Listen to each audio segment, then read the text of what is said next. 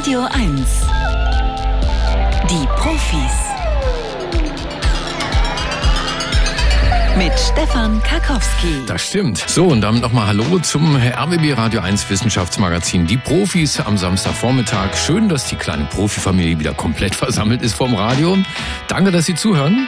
Vor allen Dingen natürlich in den Gegenden äh, in der Welt, in der gerade dasselbe Wetter herrscht wie hier in Potsdam-Babelsberg. So richtig gemütlich ist es nicht. Bleiben Sie einfach zu Hause. Sie können ja dann außerdem auch noch ab 10.30 äh, Uhr dann den Fernseher stumm laufen lassen, weil dann diese komische archaische Zeremonie stattfindet in London, die man eigentlich nicht verpassen sollte, auch wenn man nun nicht gerade Monarchist ist. Äh, auch darum wird es natürlich gehen. Heute in etwa einer halben Stunde erklären wir wissenschaftlich die Geheimnisse Geheimnisse der Krönung. Und wir haben noch ganz andere Themen. Wir reden zum Beispiel darüber, ähm, warum bestimmte Tiere schneller wandern können als andere und was das mit der Körpergröße zu tun hat. Und wir reden anlässlich des Tags der Pressefreiheit vorige Woche darüber, wie sich die Pressefreiheit in Deutschland verändert und vor allen Dingen, ob denn diese Liste, die Reporter ohne Grenzen uns da jedes Jahr präsentieren, wo Deutschland gerade abgerutscht ist, auf Platz 21, ob diese Liste wirklich eine ist, die man auch wissenschaftlich als solche werten kann. Das alles bei den Profis. Jetzt aber erstmal, Sie wissen das, das Scannerspiel. Das ist ein Wissenschaftsquiz. Da legen wir Ihnen Meldungen vor aus der Welt der Wissenschaft und Sie müssen dann ganz schnell entscheiden, kann das stimmen, was die da sagen oder haben die sich das ausgedacht? Nach der dritten Frage gibt es einen Buchpreis und das ist heute von Florian Eigner, dem äh, Physiker und Wissenschaftspublizisten, ein Buch mit dem schönen Titel Warum wir nicht durch Wände gehen, unsere Teilchen aber schon ein Reiseführer durch die Welt der Quanten. Der Brandstätter Verlag stellt das zur Verfügung in einem Wert von 25 Euro. Wenn Sie das interessiert, könnten Sie sich jetzt bewerben als als Teilnehmer beim Scannerspiel unter 0331 70 99 111 und als Teilnehmerin natürlich auch. Der Scanner. Bringen Sie Licht ins Datendunkel. 0331 70 99 111.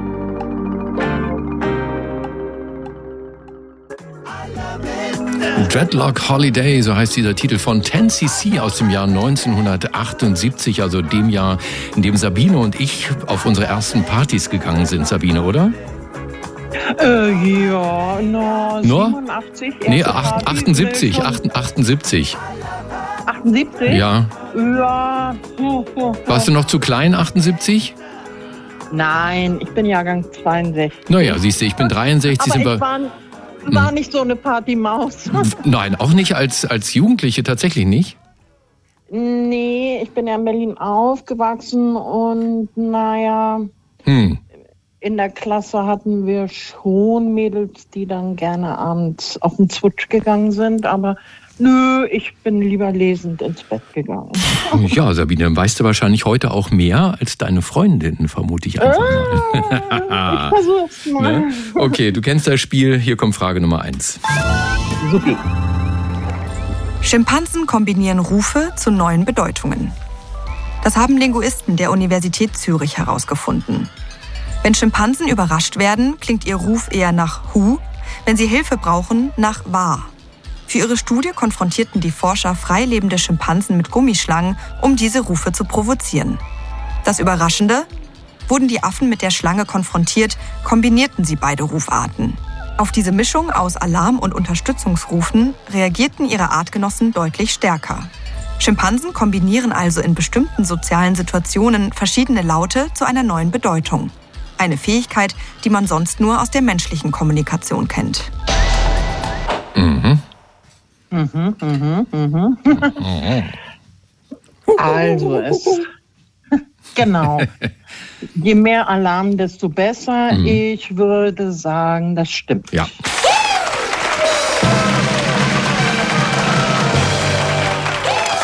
Schimpansen sind halt auch nur Menschen. Also die Studienergebnisse geben auch einen Einblick in die evolutionäre äh, Entstehung von Sprache. Und sie deuten darauf hin, schon vor dem Auftreten von Sprache, wie wir sie definieren, äh, war das Kombinieren von Lauten wichtig. Und jetzt will man weiter mit den Schimpansen experimentieren, um das Ergebnis zu verstärken. Sabine, Frage Nummer zwei. Fitnesskanäle auf sozialen Medien fördern problematische Ernährung. Das ist das Ergebnis einer Studie von Medienwissenschaftlern der Universität Klagenfurt.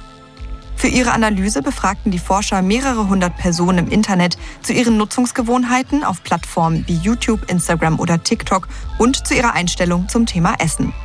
Dabei zeigte sich ein deutlicher Zusammenhang. Je mehr sich die Befragten mit Gesundheits- und Fitnessinhalten beschäftigten, desto eher neigten sie zu einer zwanghaften Fixierung auf strenge Ernährungspläne und einer Einschränkung ihrer Essgewohnheiten. Ja, Sabine, ich bin ja eher abstinent, was soziale Medien angeht. Kein ja, Facebook, kein Insta, kein TikTok. Och, was man sonst so mitbekommt aus der Branche, sage ich mal, würde ich sagen, äh, das stimmt auch. Und da hast du auch wieder recht. Jo, man spricht da, jetzt kommt ein schönes Fremdwort, mit dem wir wieder heute Abend angeben können. Ähm, Im Fachjargon spricht man von einer Tendenz zu Orthorexie nervosa. Orthorexie oh. nervosa. Betroffene verinnerlichen dabei ein Körperideal, bei dem Menschen dünn aber trotzdem muskulös definiert sind. Und jetzt sagen die Forscher auf Klagenfurt, wir brauchen mehr Prävention, um junge Menschen vor Essstörungen zu bewahren. Na dann viel Spaß. Ja, ja. Sabine, die wichtige dritte Frage kommt hier. Ah. Insektenvielfalt schwächt Waldwachstum. Zu diesem Ergebnis kommen Biologen aus Deutschland, China und der Schweiz. Für ihre Feldstudie legte das Forscherteam Versuchsflächen mit unterschiedlich kombinierten Baumarten an. Über einen Zeitraum von fünf Jahren wurde dann die Anzahl der Insektenarten und die Biomasse der Bäume erfasst. Dabei zeigte sich, dass Flächen mit besonders geringem Baumwachstum meistens auch eine hohe Insektenvielfalt aufwiesen. Die Forscher führen das darauf zurück, dass der Nährstoffkreislauf von Waldstücken unter der hohen Anzahl pflanzenfressender Insekten leidet und die Bäume als Reaktion ihre Wachstumsgeschwindigkeit reduzieren. Ja, Sabine, und ganz Berlin, Brandenburg leidet jetzt natürlich mit dir auf der Suche nach der richtigen Ach, Antwort, die ich jetzt mit dieser Musik hier spannender mache. Also, wir sagen, je mehr Insekten, ja, desto weniger wächst der Wald. Naja, aber sind ja alle Insekten gemeint oder nur? Ja, ja, alle Insekten, genau. Ja, alle Insekten sind gemeint. Mhm. Nö. Glaube ich nicht. Du sagst, glaube ich nicht. Das kommt ja so wirklich richtig raus hier. Und du hast vollkommen recht. Ja, es ist nämlich genau andersrum. Besonders viele Insekten fördern das Baumwachstum ja. und damit den Holzertrag der Wälder. Für die Forstwirtschaft sind also Insekten enorm wichtig.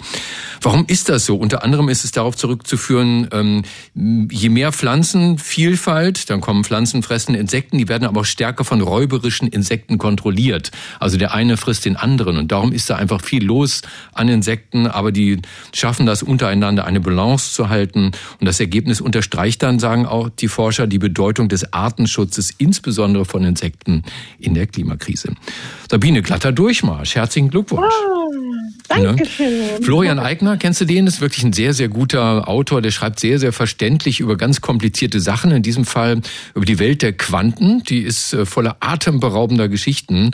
Äh, Quantenphysik bestimmt längst unseren Alltag, denn sie ist drin in Lasern, in Mikrochips, MRT-Bilder. Das wäre alles ohne Quantentheorie cool. gar nicht yeah. möglich. Und er erklärt erklärt das in seinem Buch, warum wir nicht durch Wände gehen, unsere Teilchen aber schon. Das gehört jetzt dir. Aber ich mache dir dieses ja. Angebot hier. Der letzte Scan. Echte Profis gewinnen ein Jahresabo von Zeit, Wissen oder verlieren alles. Ne, kannst aufhören, Buch mit nach Hause nehmen oder noch eine Frage, dann riskierst du das Buch. Wenn du aber die Frage richtig beantwortest, hast du Buch und Abo. Nein, ich möchte das Buch. Das interessiert mich sehr. Dann kriegst du auch das Buch, liebe Sabine. Wir haben noch gar nicht drüber gesprochen, wo du wohnst. Äh, nördlich von Hamburg. Nördlich? Vielleicht hat groß gar nicht aus Berlin und Brandenburg an. Nein. Nördlich von Hamburg. Du bist, bist ein Küstenmädchen. Nein, nicht ganz. Nicht also dichter an Hamburg als an der Küste, aber in Schleswig-Holstein. Und was, was führt dich hier in unseren kleinen Radiosender, diesen bescheidenen hier in Berlin? Ja, ich habe ja bis 93 in Berlin gewohnt mhm. und dann meine Kinder hier auf dem Land großgezogen und naja, die Radioprogramme hier im Norden sind jetzt nicht so interessant. Ja, bis auf Enjoy. Ne? Musste ich dann Da muss ich dann zum Hauptstadtsender. Sehr nett, Sabine. Danke, dass du bei uns bist. Danke fürs Mitspielen. Schönes Wochenende Gerne. noch und vor allem jetzt nicht auflegen, ne? Nein, mach ich nicht. Tschüss. Tschüss, tschüss.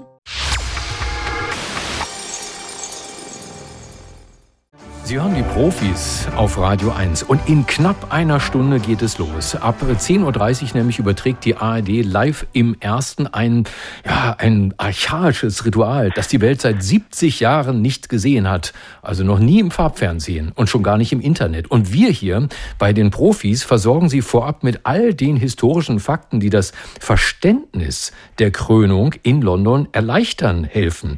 Unser Profi für die Royals ist der Historiker Leonhard Horowski vom Institut für Geschichtswissenschaften an der Berliner Humboldt-Uni. Herr Horowski, guten Morgen.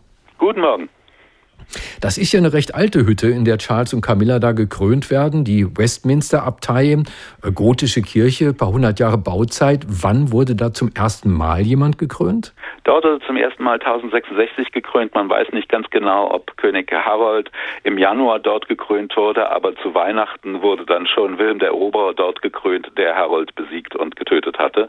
Äh, und seitdem uh. immer in Westminster Abbey, äh, anders als zum Beispiel die römisch-deutschen Kaiserkrönungen, die durchaus mal hier und mal dort, mal in Aachen, mal in Frankfurt, mal noch anderswo stattfanden.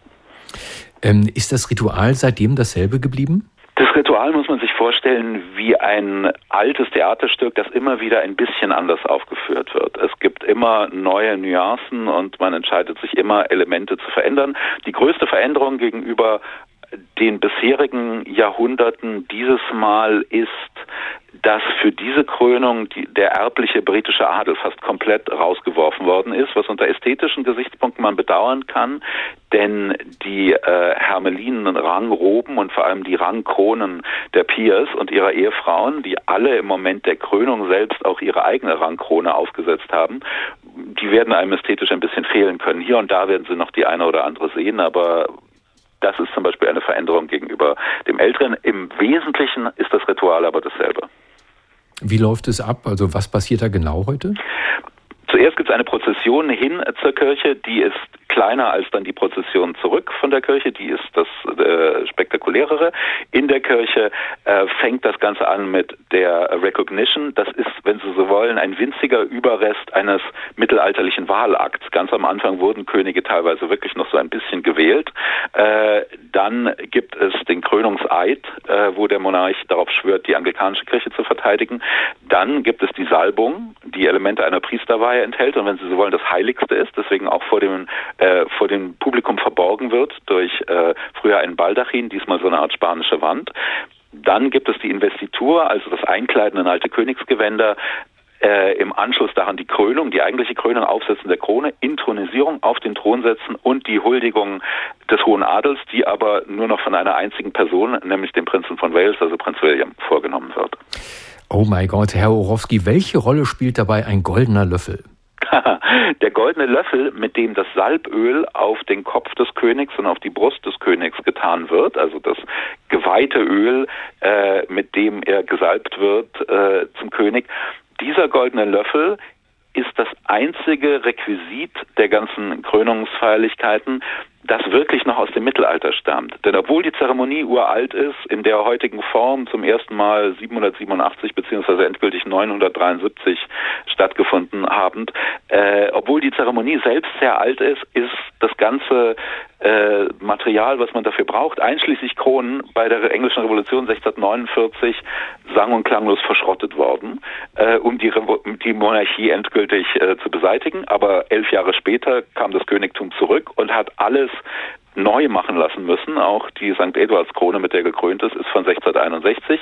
Und nur dieser eine kleine, übrigens meines Wissens silberne und dann vergoldete Löffel ist übrig geblieben, der und äh, die Staatsschwerte. Alles andere sind Neuanfertigungen aus dem 17. Jahrhundert.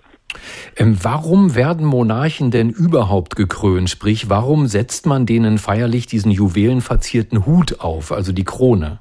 Also es gibt Wurzeln in den Monarchien der Antike, wo Monarchen entweder Diademe trugen oder äh, den Lorbeerkranz der römischen Cäsaren. Das konnte man noch relativ leicht tragen. Ähm, Erst im, äh, in der Spätantike und im Frühmittelalter fängt dieses Ritual wirklich an und es ist Zum einen natürlich einfach die Sichtbarmachung von Herrschaft. Sie müssen sich vorstellen, ein so abstraktes Konzept wie Staat hat lange fast keine Rolle gespielt. Äh, Herrschaft wurde sichtbar gemacht anhand von Personen. Und wenn eine Person ein Land beherrschen soll, dann muss man diese Person demonstrativ herausheben. Das kann man machen, indem diese Person immer die Krone trägt. Das funktioniert aber dann ab einem gewissen Punkt nicht mehr, weil die Kronen immer schwerer wurden. Die Tudor-Krone in England im 16. Jahrhundert wog fast drei Kilo. Das kann man nicht regelmäßig aufsetzen. Umso besser ist es aber, wenn am Anfang der Herrschaft es eine Zeremonie gibt, in der man demonstrativ aus dem Erben des Thrones etwas Neues macht durch ein Ritual, das eben eine Verwandlung ist und deswegen auch diese ganzen sakralen Elemente hat.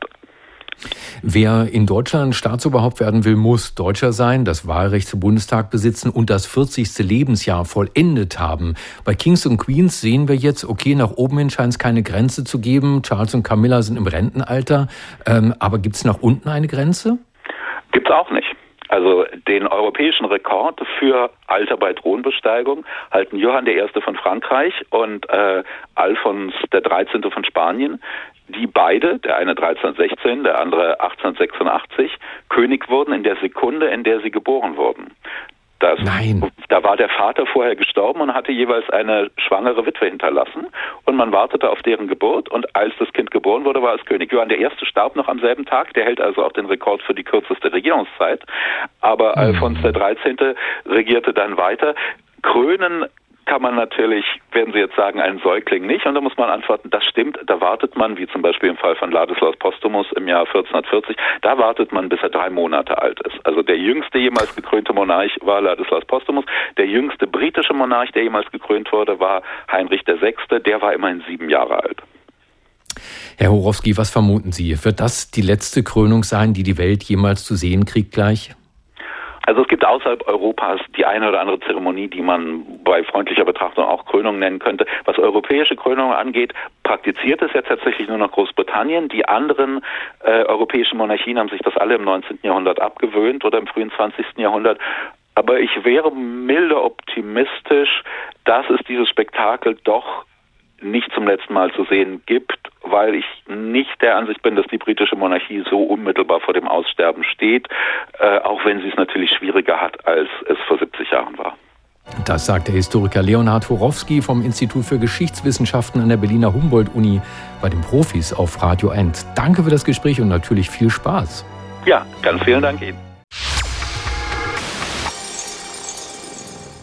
Ähm, diese Woche, haben Sie mitgekriegt, wurde viel geredet und geschrieben über die Pressefreiheit am Welttag der Pressefreiheit 3. Mai. In Deutschland ist die Freiheit der Presse garantiert im Grundgesetz, Artikel 5 Absatz 1, eine Zensur findet nicht statt. Was die Herren des Grundgesetzes aber womöglich übersehen haben, nicht nur staatliche Stellen können Pressefreiheit behindern und verhindern, sondern auch Verfassungsfeinde in der Zivilgesellschaft, etwa wenn Rechtsextreme auf Demonstrationen Reporter bedrohen und sie sogar auf Abschusslisten setzen. Ob das der Hauptgrund ist dafür, dass Deutschland nicht mehr drin ist in den Top 20 der Länder mit der größten Pressefreiheit, darüber spreche ich mit der Wilhelmshavener Journalismusprofessorin Dr. Andrea Czepek. Frau Czepek, guten Morgen. Guten Morgen. Das Ranking zur Pressefreiheit stellt regelmäßig die NGO Reporter ohne Grenzen auf. Kennen Sie eigentlich die Kriterien, mit denen dort die Punkte vergeben werden? Ist das ausreichend transparent gemacht worden? Man muss sagen, dass Reporter ohne Grenzen eine Rangliste erstellt, die relativ transparent ist. Also die stellen ihre Kriterien offen. Man kann sogar die genaue Punkteliste einsehen. Die haben seit letztem Jahr auch ihr Instrument nochmal überarbeitet und haben einen sehr ausgefeilten Fragebogen, den sie dann äh, ja Expertinnen, Experten aus Wissenschaft und Journalismus in ja fast allen Ländern der Welt vorlegen und die beurteilen dann diese Kriterien. Und das sind inzwischen relativ viele. Also der Hauptpunkt ist natürlich, wie stark ist die Bedrohung von Journalisten direkt in ihrer Arbeit aber sie gucken auch auf politische, wirtschaftliche, rechtliche und soziale Faktoren. Also das ist auf der Seite vom Fragebogen her und von den Kriterien sehr ausgefeilt. Ist das denn eine gute aber Liste vom Ergebnis her? Ist die aussagekräftig? Was meinen Sie?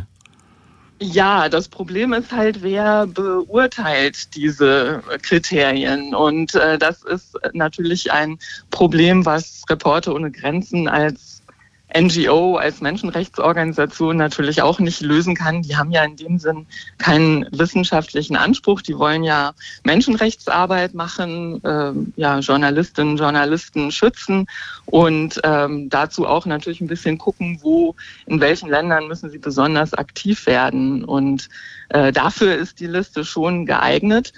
Aber es ist eben so, dass es im Grunde subjektive Bewertungen von einzelnen Expertinnen und Experten sind, die natürlich jetzt nicht große Studien in ihren Ländern machen, jeweils, äh, wie ist der Stand unserer Pressefreiheit, sondern die natürlich relativ subjektiv aus dem Bauch raus äh, diese Fragebögen beantworten. Mhm. Und diese Einschätzung ist also nicht wirklich wissenschaftlich, sondern mehr so eine Einschätzung von Expertinnen und Experten vor Ort. Wie bewerten Sie dann unter all dem, was Sie gerade gesagt haben, den Abstieg Deutschlands in dieser Liste? In den Medienberichten dazu wurde das meist äh, begründet mit der wachsenden Bedrohung von Reportern, wenn die etwa auf Demonstrationen von Corona-Leugnern und anderen angegriffen wurden. Ähm, ist das aussagekräftig genug?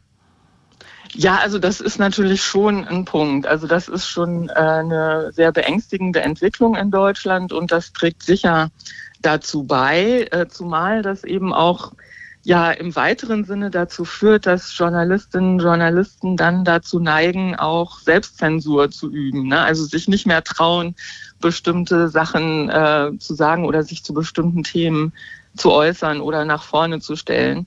Insbesondere, wenn sie eben ja, äh, benachteiligten Gruppen angehören oder Gruppen, die häufig angegriffen werden.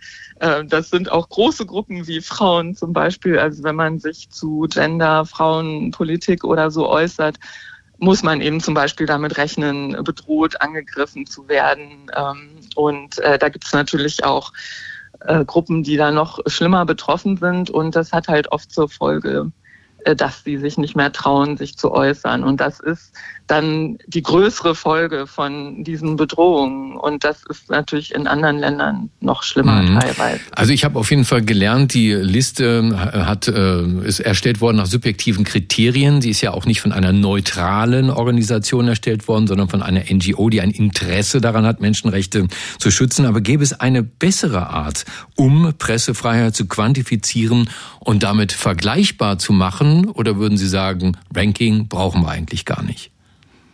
Ja, das Ranking selbst ist eben auch ein Problem, dass man die Länder in so eine künstliche Reihenfolge bringt. Weil aus wissenschaftlicher Sicht gesehen, es werden ja aus den Ländern heraus die einzelnen, ähm, ja, die Situation in den einzelnen Ländern beurteilt. Und die Expertinnen und Experten, die das machen, die vergleichen sich ja nicht äh, direkt mit anderen Ländern, sondern beurteilen die Situation in ihrem Land und vergeben dann eine Punktzahl und äh, aus dem Mittelwert ergibt sich dann eben die Punktzahl in dieser Rangliste und dann werden die Länder in Reihenfolge gebracht. Ähm, aber wenn jetzt also jemand zum Beispiel aus Samoa oder der Slowakei sein Land bewertet und feststellt, also das ist hier viel besser geworden, ähm, wir haben eine neue Regierung unter Umständen oder eine andere Situation hat sich verbessert oder eine Krisensituation hat sich verbessert, dann wird das unter Umständen viel stärker bewertet, als wenn äh, in Deutschland zum Beispiel die Situation schlechter wird, mhm. weil wir natürlich relativ gesehen auf einem ganz anderen Level äh, uns bewegen. Verstehe. Und äh, dadurch ist das Ranking nicht wirklich, also die Länder sind äh, sozusagen in so eine künstliche Reihenfolge gebracht. Wir sind in diesem Ranking übrigens auf Platz 21, sind schlechter als Samoa und ein bisschen besser ja. als Namibia. Jetzt haben wir gehört, dass man auch diese Liste nicht einfach als Ist-Zustand nehmen soll von der Journalismusprofessorin Dr. Andrea Czepek aus Wilhelmshaven. Danke für das Gespräch bei den Profis auf Radio 1. Schönes Wochenende noch. Dankeschön, Ihnen auch. Achten Sie mal drauf, wenn Sie mal wieder heimlich zum achten oder zehnten Mal Jurassic Park gucken oder andere Dinosaurierfilme. Je größer die Dinos, desto langsamer sind die. Ne? Am schnellsten sind immer diese wieselflinken Raptoren, gute Jäger. Die Filmleute haben sich das wahrscheinlich abgeguckt bei echten Tieren, denn ja, große Elefanten zum Beispiel, die schreiten majestätisch. Gazellen und Geparde dagegen sind sehr schnelle Tiere. Wie hängt die Körpergröße von Tieren zusammen mit ihrer Wandergeschwindigkeit? Das hat der Ökologe Alexander Dyer erforscht. Er ist Doktorand in Biodiversitätstheorie am Deutschen Zentrum für integrative Biodiversitätsforschung der Uni Jena. Guten Morgen, Herr Dyer. Ah, guten Morgen, Herr Karkowski. Ich hätte gedacht, das ist eine Frage, die vor allem die Physiker interessiert, wegen, Sie wissen schon, Masse und Energie und so. Was interessiert denn einen Biodiversitätsforscher an der Wandergeschwindigkeit von Wildtieren? Also die Wandergeschwindigkeit von Wildtieren spielt eine wichtige Rolle, wenn sie zum Beispiel Artgenossen suchen, sich in andere Habitate verbreiten oder während der Migration, zum Beispiel bei Zugvögeln. Äh, wenn wir halt ungefähr wissen, was die Wandergeschwindigkeit ist, wissen wir ungefähr, wie weit in einem gewissen Zeitraum ein, ein Tier sich, äh, ein, ein Tier wandern kann. Zum Beispiel zu einer Wasserstelle. Ja, genau. Oder um Futter zu suchen oder von einer Insel zu einer anderen Insel. Hm. Ihnen geht es also nicht um kurzfristige Fluchtgeschwindigkeiten von Tieren oder die Angriffsgeschwindigkeit von Raubtieren? Also nein, tatsächlich nicht. Bei uns handelt, handelt es sich eher um ähm, ja, so eine Geschwindigkeit, äh, die ein Tier äh, langfristig haben kann.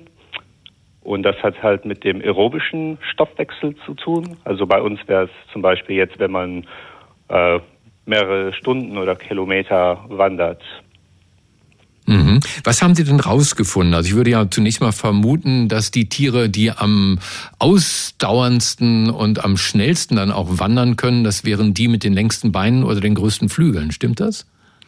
Ja, also das, das würde man zuerst erwarten, weil da ist halt eine Abhängigkeit zwischen Körpermasse und äh, die metabolische äh, Energie, die jetzt verfügbar ist ähm, für die Muskeln. Ähm, und da ist auch eine Abhängigkeit zwischen Körpermasse und der Effizienz, mit dem äh, sich Tiere fortbewegen können. Also größere Tiere haben mehr Energie verfügbar äh, für die Fortbewegung und sie sollten sich auch mit einer höheren Effizienz fortbewegen. Das bedeutet zum Beispiel, dass jetzt pro Kilogramm von ihrer Körpermasse äh, brauchen größere Tiere weniger Energie, um zum Beispiel einen Kilometer zu laufen oder zu, oder zu fliegen. Genau, das gilt nicht nur für Landtiere. Ne? Es, gibt, es gibt ja diese berühmten Wanderungen der Monarchfalter, ganz, ganz leichte kleine Tiere, die von Kontinent zu Kontinent fliegen können. Ja, also bei uns handelt es tatsächlich um laufende, fliegende und schwimmende Tiere. Weil das Prozess ist sozusagen ähnlich. Die benutzen alle Energie von ihrem Stoffwechsel und benutzen dann ihre Muskeln, um diese Energie in Kraft umzuwandeln. Ähm, und man würde dann erwarten, dass äh, diese Geschwindigkeit immer steigt, so größer das Tier wird. Wir haben ähm, nachgeschaut mit echten Daten aber von ähm, über 100 verschiedenen Studien und für 500 Arten und wir haben da halt gemerkt, dass ab einer gewissen Körpergröße, dass diese Geschwindigkeit äh, nicht weiter steigt. Und das hat halt damit zu tun, dass äh, wenn Muskeln jetzt äh, diesen Stoffwechsel, den Energie von der Stoffwechsel in Kraft um, umwandeln, äh, wird ein Mehrteil von, ein Großteil von dieser Energie wird halt in Wärme verwandelt. Und das merken wir, wenn wir zum Beispiel länger laufen gehen, äh, muss man vielleicht, will man vielleicht seine Jacke nach einer halben Stunde ausziehen. Und wegen ihrer Körpergröße äh, verlieren größere Tiere langsamer diese Hitze, die ihre Muskeln mit jedem Schritt zum Beispiel äh, generieren. Also Größe ist nicht alles, das hören wir ja in ganz vielen verschiedenen Aspekten. Hier stimmt's also auch. Die mittleren Tiere, lese ich bei Ihnen, sind diejenigen, die am effektivsten diese Wanderung machen und dann auch am schnellsten sind, die mittelgroßen. Was sagt das nun aus? Also was kann man mit diesen Daten anfangen für den Schutz der Biodiversität? Also wir können erstmal sagen, wenn wir nur die Körpermasse wissen von einem Tier und ob es fliegt, rennt oder schwimmt, äh, was für eine Wandergeschwindigkeit es hat. Und wenn man das dann verbindet mit irgendeiner Idee, wie viel Zeit es hat, bei dieser Geschwindigkeit zu bewegen, kann man dann eine Aussage machen, ähm, wie es äh, in der Landschaft verschiedene Habitate zum Beispiel vernetzen kann. Ähm, und eine Auswirkung davon ist halt, dass größere Tiere brauchen insgesamt mehr Energie und auch größere Lebensräume. Aber eine Konsequenz halt heutzutage von ähm, der von dem Umwandel der Natur, der stattfindet, ist, dass diese Habitate ähm, immer weiter fragmentiert werden. Große Tiere müssen also, um genug ähm, Habitat zu haben insgesamt, müssen sie kleinere fragmentierte Habitate halt vernet vernetzen. Und unser Modell zeigt halt, dass ab einer gewissen Körpergröße, also eher so ab 1000 Kilogramm bei schwimmenden und laufenden Tieren und schon ab so 100 Gramm bei fliegenden Tieren, ähm, steigt, steigt diese Wandergeschwindigkeit nicht mehr, obwohl gleichzeitig die, ähm, die Energie und die Energie, die sie brauchen und die Größe des Habitats, das sie brauchen, weiter steigt. Forschung vom Ökologen Alexander Dyer vom äh, Deutschen Zentrum für integrative Biodiversitätsforschung der Uni Jena. Herr Dyer, danke, dass Sie bei uns waren, bei den Profis auf Radio 1 und Ihnen ein schönes Wochenende.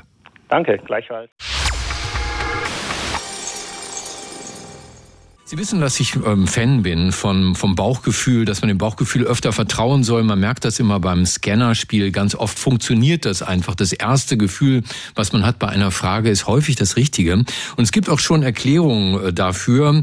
Äh, man hat nämlich bewiesen, dass das Gehirn und der Magen-Darm-Trakt über die sogenannte Darm-Hirn-Achse miteinander kommunizieren. Und da spielen wohl die Mikroorganismen in unserem Darm eine ganz wichtige Rolle, nicht nur für die körperliche, sondern auch für die emotionale Gesundheit. Und genau diesen Zusammenhang zwischen Emotionen und ihrer Regulation und unseren Darmbakterien, die haben US-amerikanische Forscher nun untersucht an Frauen. Und ich kenne jemanden, der diese Studie sehr genau gelesen hat. Er ist Mitglied des Komitees des IG Nobelpreises für kuriose wissenschaftliche Forschungen, Vorsitzender der Deutschen Dracula-Gesellschaft und der bekannteste Kriminalbiologe der Welt. Dr. Marc Benecke, live auf Radio 1, die Profis. Ja, einen bauchgefühligen schönen Morgen wünsche ich dir, lieber Marc. Ja, einen gekrönten äh, guten Morgen zurück, lieber Stefan. ich gucke ja nebenbei auch die Krönung. Ich kann sagen, noch hat niemand irgendwas verpasst. Die Zeremonie sieht nun wirklich nicht so spektakulär aus, wie ich gedacht habe. Zurück zum Thema. Lieber Marc, ähm, mich hat gewundert, äh, dass die nur Frauen untersucht haben. Gibt es dafür irgendeine Erklärung? Also in der Veröffentlichung selber habe ich keine gefunden, aber man kann, es schimmert was durch. Sie haben Menschen genommen, die schon sehr, sehr lange an einer Studie teilgenommen haben, die seit 1989 Menschen auf ihre ähm, körperliche und seelische, wenn man so will, oder geistige Gesundheit prüft. Und ähm, jetzt wollten sie offenbar Leute nehmen, die nicht so starke Gefühlsschwankungen haben. Erstens, also postmenopausal sind, also nachdem sie schon eine Hormonumstellung in ihrem Körper erlebt haben und ähm, die was erlebt haben müssen. Es ging nämlich um die Frage, wie die Menschen in ihrem Leben mit Schicksalsschlägen umgegangen sind und Trauer, ob sie zum Beispiel das eher rauslassen und weinen und anderen Leuten davon was erzählen oder ähm, ob sie das nicht tun und lieber das Thema meiden und versuchen, keine Gesichtsausdrücke, zum Beispiel weinen oder ähnliches, äh, zu zeigen. Also ich könnte mir vorstellen, dazu braucht man einfach Menschen, die im Leben schon was erlebt haben. Mhm. Und wonach haben die genau gesucht, diese Wissenschaftler? Was wollten die rausfinden? Also die Kollegen und Kolleginnen aus Harvard, die haben was total Abgefahrenes gemacht. Es ist ja bekannt, äh, dass es diese Achse gibt, die du schon gesagt hast, zwischen, sagen wir mal, Gehirn und Magen. Und ähm, das kennt man auch bei gerade psychischen Erkrankungen, zum Beispiel Depressive haben sehr, sehr oft Rückenschmerzen und Knieschmerzen. Total merkwürdig. Warum ausgerechnet Rücken- und Knieschmerzen? Und ähm, viele andere Dinge. Umgekehrt weiß man auch, dass ähm, bestimmte Gefühlszustände, nämlich besonders fröhliche, ausgeglichene oder die Umwelt hinnehmende in einer freundlichen Weise dazu führen, dass du zum Beispiel weniger Herz-Kreislauf Krebserkrankung kriegst, fragt man sich ja auch, wo, wo soll denn das jetzt eigentlich herkommen? Deswegen haben sie Stuhlproben, also Kotproben genommen und haben sich mal angeschaut, wie je nachdem, wie diese Leute mit dem Leben umgehen, diese ähm, über 61 Jahre alten Frauen ungefähr, ähm, wie nicht nur die Bakterien bei denen im Körper aussehen, wir haben ja mehr Bakterien im und auf dem Körper als Menschenzellen, sondern auch welche das sind und welche Stoffwechselwege da äh, eine Rolle spielen. Und dann, um es kurz zu machen, äh, bei guter Laune nehmen die schlechten Bakterien ab, aber nicht irgendwelche, sondern tatsächlich die vom Bauchgefühl. Also so richtig typische Magenbakterien, die zum Beispiel dabei helfen, bei Rindern die Zellulose aufzuschließen, also weil die ja sehr viel Gras und, und Blätter und sowas fressen und ähm, die es auch im menschlichen Körper gibt. Und äh, Firmicutes, das sind auch so typische Bakterien, die man leider auch öfter mal im Magen-Darm-Trakt hat. Die kennen wir so als Clostridien und ähm, Streptokokken, also alles, was man so im Krankenhaus nicht gerne sieht. Und gleichzeitig geht hoch etwas anderes, nämlich Pantothensäure, die kennen wir auch aus einer Heilcreme, so also Bepanthen oder sowas. Mhm. Da wird das gerne benutzt, also das wirkt heilend, das Vitamin B5. Und jetzt kommt noch was äh, Schräges danach. Nicht nur, dass die gute Laune also eindeutig auf die Bakterien einwirkt, da könnte man ja sagen, es kann auch umgekehrt sein. Die Bakterien wirken, bewirken gute Laune, sondern es ist so, dass ganz tief in die Stoffwechselwege alles verändert wird. Ich sag mal, einen der Stoffwechselwege, der äh, bei guter Laune, äh, bei positiven Gefühlen und, und äh, guter Gefühlsmitteilung an die Umwelt betroffen ist, einfach weil ich mal gerne ein Fremdwort, einen Stoffwechselweg sagen will, das ist der, die ADP-L Glycerobeta-Deamanose-Heptose-Herstellung. Die wird angekurbelt, wenn du gute Laune hast. Das heißt, wir wissen jetzt neuerdings, es ist nicht einfach so, dass man Bakterien essen kann und dann kommt gute Laune, sondern es ist ein, ein Gesamtbefinden des Körpers, wo wirklich alles mit allem zusammenhängt, vom Bakterium übers Gehirn bis zum ADP-L-Glycerobeta-Deamanose-Heptose. Ja, und wer dieses Fremdwort jetzt dreimal hintereinander nachsprechen kann, was du gerade ausgesprochen hast, kriegt von mir ein Stück Schokolade. Danke, lieber. Und gute Laune. Und gute Laune. Das war Dr. Marc Benecke, live auf Radio 1, die Profis. Wissen Sie noch, was Sie 1945 gemacht haben? Es ist eine ernste Frage. Ich meine, wenn Sie da schon auf der Welt waren. Es kann nämlich sein, dass Ihnen demnächst eine Historikerin genau diese Frage stellt. Dr. Katja Patzel-Matern ist Professorin für Wirtschafts- und Sozialgeschichte an der Uni Heidelberg und sie erforscht gerade ein noch unterbelichtetes Thema der deutschen Nachkriegsgeschichte, nämlich das Leben lesbischer Frauen. Frau Patzel-Matern, guten Morgen.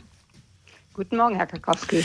Sie wollen herausfinden, welche Nachwirkungen zwölf Jahre Nationalsozialismus hatten für frauenliebende Frauen. Was vermuten Sie denn? Also wie lautet Ihre Hypothese? Ja, unsere Hypothese ist, dass letztlich Kontinuitäten den Lebensalltag von frauenliebenden Frauen sehr viel stärker prägten als die angenommenen politischen Brüche, die sozialen Brüche oder auch die ökonomischen Veränderungen.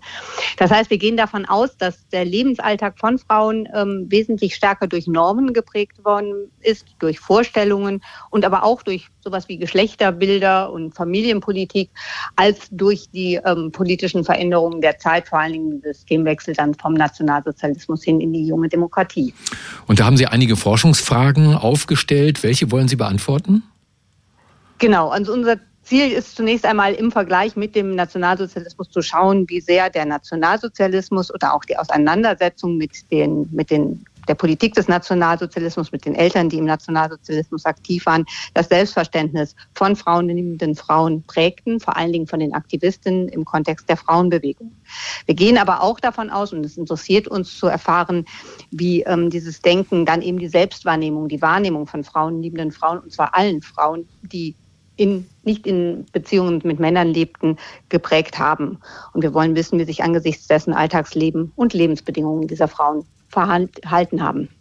Ich bin Jahrgang 63, weiß aus meiner eigenen Erfahrung noch, dass es eine ziemlich verklemmte Zeit äh, sein konnte, diese Nachkriegszeit. Äh, bei mir zum Beispiel galten bestimmte Lehrerinnen an der Grundschule, damals noch Fräulein genannt, als alte Jungfer. Das war, glaube ich, damals auch gar nicht böse gemeint. Äh, wenn die ohne Mann blieben, waren die Menschen denn in der Nachkriegszeit eigentlich aufgeklärt über die Homosexualität von Frauen oder warum wurde das so verheimlicht in der Gesellschaft?